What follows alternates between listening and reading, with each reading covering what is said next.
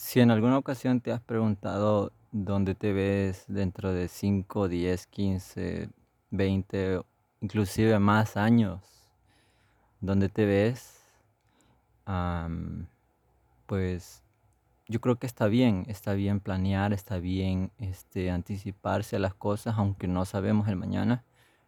Am, no sabemos, bueno, es importante entender de que cada día tiene su, su propio afán y preocuparnos por el hoy, ¿verdad? El mañana no sabemos si estaremos, ¿verdad? Solamente Dios lo sabe.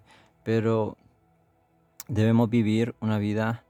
am, hay una frase que, que, que- que la escuché hace un tiempo y debemos adorar este, como si fuese nuestro último día y debemos de servir al Señor como si nunca viniera. Entonces, de esta forma nosotros podemos vivir diferente. Mm, lo- los, lo- los cristianos de, aquel tiempo, cuando Jesús vino, ¿verdad? Dio su vida por nosotros y habló de regresar, de regresar en las nubes por, su, pueblo, ¿verdad? Em, aquella gente, en aquel momento el Evangelio estaba en un, en un momento muy, muy fuerte, por decirlo así, porque era reciente, era reciente lo que había pasado, la crucifixión, muerte y resurrección de Jesús, que todos alrededor de Jerusalén habían visto que todo lo que él había dicho se había cumplido. Entonces creían, creían en su venida y creen, ¿verdad? Todavía y creemos y seguiremos creyendo en su venida. Pero ellos este, pensaban que, que era una venida am, este, pronta, que era una venida cercana, ¿verdad? Entonces algunos de ellos, ¿verdad? Se encargaban de vender sus propiedades y dársela, ayudar a los pobres, dar a los pobres, ¿verdad? A aportar a la obra, ¿verdad? A los, a los que predicaban el Evangelio. Y de esta forma ellos como que se iban despojando, por decirlo así, de sus pertenencias en la tierra, porque sabían que se iban a ir con, con nuestro Dios y lo que tenían acá de, de nada les iba a servir, entonces tomaron a bien, ¿verdad? Ah, deshacerse de esos bienes y distribuirlos de una forma como a ellos les pareciera bien. Ahora, en la actualidad, eh, el concepto de Jesús viene pronto se viene predicando desde hace años, desde hace muchos años y han pasado sucesos en la humanidad que han llamado la atención del ser humano, ¿verdad? Eh, rumores de que Jesús viene y que el mundo se va a acabar y que, nos han dado fechas. Yo recuerdo, estaba en el 2006, dijeron que el 6 del 6 del 2006 se iba a acabar el mundo. Entonces, es un montón, un montón de gente, cierta parte de la población mundial se deshizo de sus bienes porque se iba a acabar el mundo supuestamente. Y luego otras fechas más, el 2000, el 9 del 9 del 2009, que iba a ser el fin del mundo. Luego el 2012 según el calendario maya. En fin, han pasado muchas cosas con las cuales el ser humano como que se ha ido aferrando más a una vida terrenal y no pensando en lo, en lo eterno, enfocándose más en lo que quiere hacer en la tierra para sí mismo y para sus seres queridos, para sus hijos, para, para las otras generaciones, ¿verdad? Eh, se escucha mucho, ¿verdad? Eh, eso de que no me quiero morir y dejar a mis hijos en la calle, ¿verdad? Pero también debemos pensar en lo eterno, debemos pensar en, en- el cielo, en nuestra morada eterna, donde vamos a estar por la eternidad. No estoy diciendo, ¿verdad?, de que nos preocupemos en sembrar por tener un mejor lugar, no, claro que no, sino que cultivemos eh, lo que se necesita. O sea, si no estamos enfocados en la iglesia, no estamos enfocados en la alabanza, en la adoración, en la obediencia a Dios, es muy complicado creer que va a ser distinto si vamos al cielo.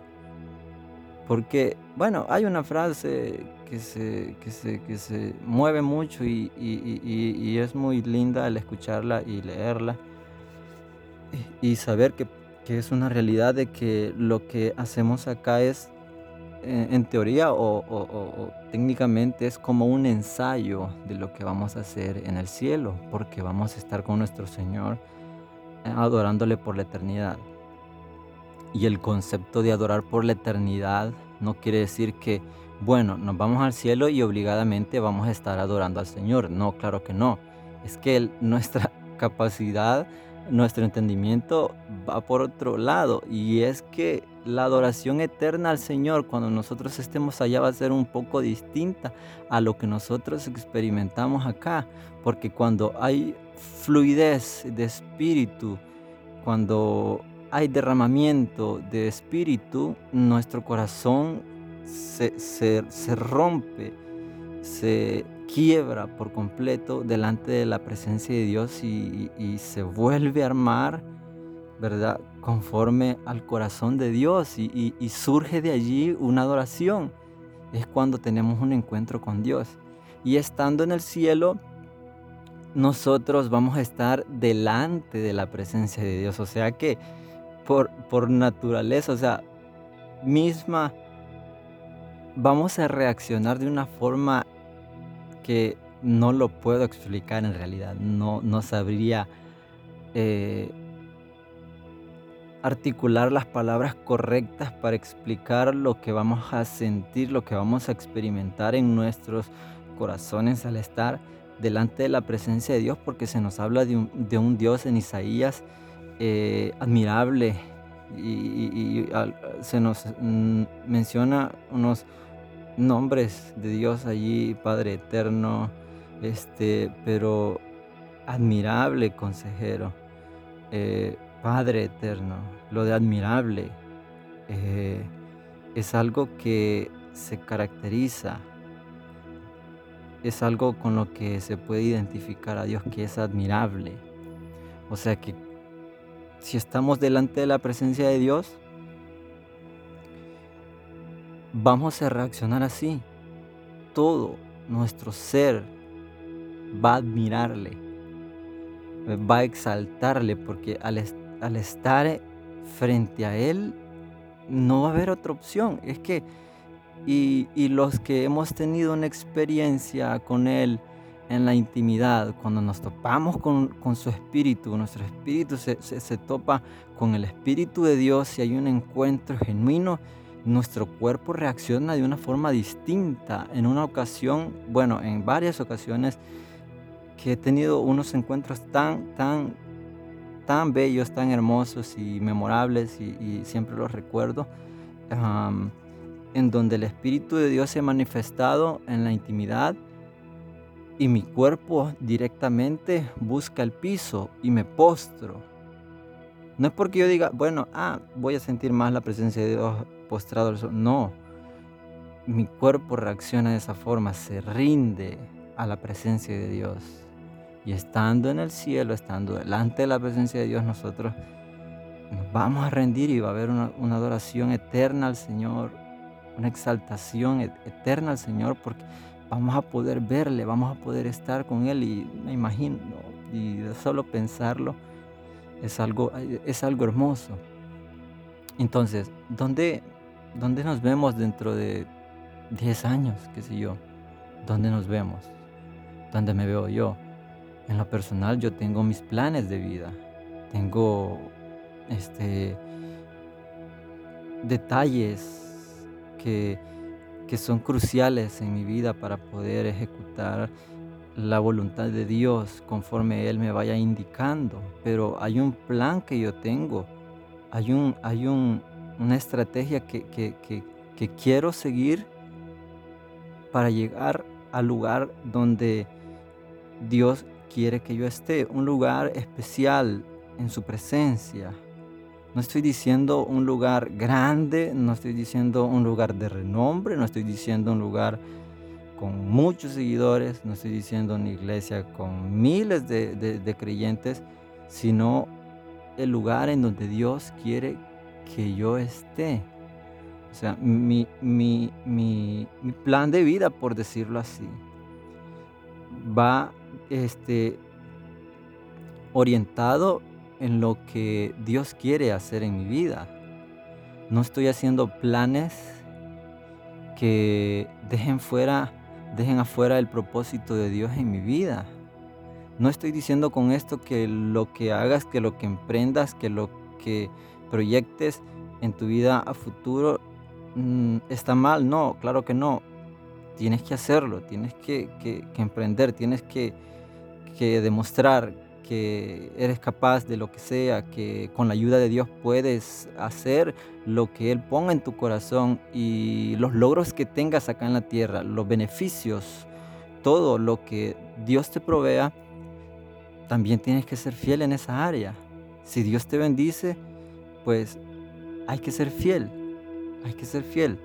Entonces, pero es necesario que, que nos detengamos que nos detengamos y analicemos nuestra vida, que nos pongamos a pensar dónde vamos a estar dentro de 10 años con el rumbo, con el estilo de vida que llevamos ahora.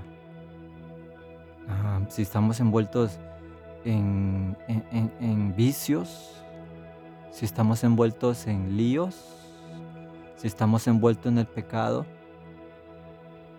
sabemos cuál es el rumbo. Entonces depende de cómo estemos hoy,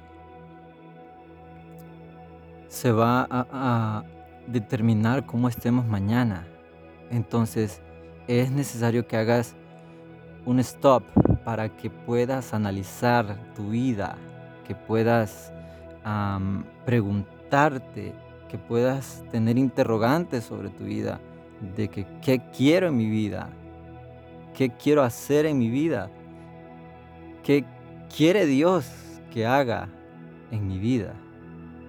Porque es necesario y, hay una parte, unas líneas de un libro de una escritora que se llama Stormy Marchand, que se llama el libro Guíame Espíritu Santo y en una parte ella dice, el ser humano, y lo parafraseo, el ser humano cada día se levanta y busca hacer lo que quiere, pero no es quien para decir, Señor, ¿qué quieres que haga hoy? Es algo muy fuerte, muy fuerte de verdad, porque mm, rara vez le preguntamos a Dios en el día qué quiere que hagamos. O sea, nuestro día lo planeamos para, para lo que queremos hacer conforme a nuestras necesidades y no le preguntamos a Dios ¿qué quieres que haga hoy? Y a veces cuando tenemos algunos días malos, por decirlo así, es porque Dios quiere hacer algo en nosotros ese día, pero nosotros ya tenemos planes, pero Él, él va a realizar algo. Y como que nos, no sale la cosa como queremos y como que nos frustramos y al final del día reflexionamos, reflexionamos un poco, porque tuvimos un día tan peculiar, por decirlo así. Y a mí me pasó una vez pues, que tuve un día muy, muy, muy extraño. Todo lo que yo tenía planeado hacer no, no salió. Pero me di cuenta de que era porque Dios había planeado algo para mí ese día, realizar algo. Entonces es necesario que analices tu vida, que que veas el rumbo que llevas. Si estás separado de Dios, es necesario que, que te acerques una vez más a Él, que le pidas perdón, que te reconcilies con tu Padre, porque vivir lejos de Dios no es una buena opción vivir separados de Dios no es una, buena opción. Así que yo te motivo y te animo a que puedas acercarte a la presencia de Dios y pedirle perdón si estás mal. Reconciliarte con el Señor y volver a sus brazos, volver a sus caminos y hacer su voluntad. También animarte a que planees tu vida, pero una vida llena de propósito, una vida que agrade al Señor, no una vida con nuestros intereses, con nuestros deseos, con nuestros planes, porque tarde o temprano Dios nos va a cambiar el rumbo, porque así es Él. Él, quiere hacer su obra en nosotros y a veces nosotros como que no le cedemos el paso, por decirlo así, y a veces nos va mal. Pero es necesario que analices tu vida y te preguntes dónde vas a estar o cómo vas a estar dentro de 10 años. Una cantidad moderada, por decirlo así, de tiempo. Si es que el Señor no ha venido antes porque hay que estar siempre alerta, porque nuestro Señor va a venir tarde o temprano. Tarde para nosotros o temprano para nosotros, pero como dije en un episodio anterior, ¿verdad? Algunos piensan, ¿verdad? Y, los apóstoles hablaron de eso y les dijeron, algunos dudan de la venida del Señor y piensan que se está tardando o que no se va a cumplir, pero no es así. Es que lo que está pasando es que Él está teniendo misericordia, está teniendo paciencia para los que no se han salvado aún, para los que es necesario que se salven. Así que detén tu vida por un momento, por un día, por una semana, tómate el tiempo que sea necesario para reorganizarte, para reintegrarte al propósito de Dios. Y ese es mi deseo, que puedas encontrar el propósito que Dios tiene para tu vida. Así que te bendigo en el nombre de Jesús. Te bendigo en gran manera. Y te recuerdo estas palabras. En Jeremías, si no mal recuerdo, capítulo 29, Dios nos dice de una forma muy tierna, yo tengo buenos planes para ti planes llenos de esperanza. Yo tengo buenos pensamientos, pensamientos, pensamientos de bien y no de mal. Yo quiero bendecirte. Ese es el deseo de Dios. Así que detente, analiza, reorganiza, regresa si es necesario y camina de la mano de Dios busca el respaldo de Dios, busca la presencia, el Espíritu de Dios y lleva una vida totalmente diferente. Así que que, que el Señor te bendiga, que el Señor te guarde, que el Señor te dirija, te dé sabiduría y que puedas cumplir tus sueños, sueños que vayan acorde al propósito de Dios para que puedas agradarle, para que puedas glorificarle.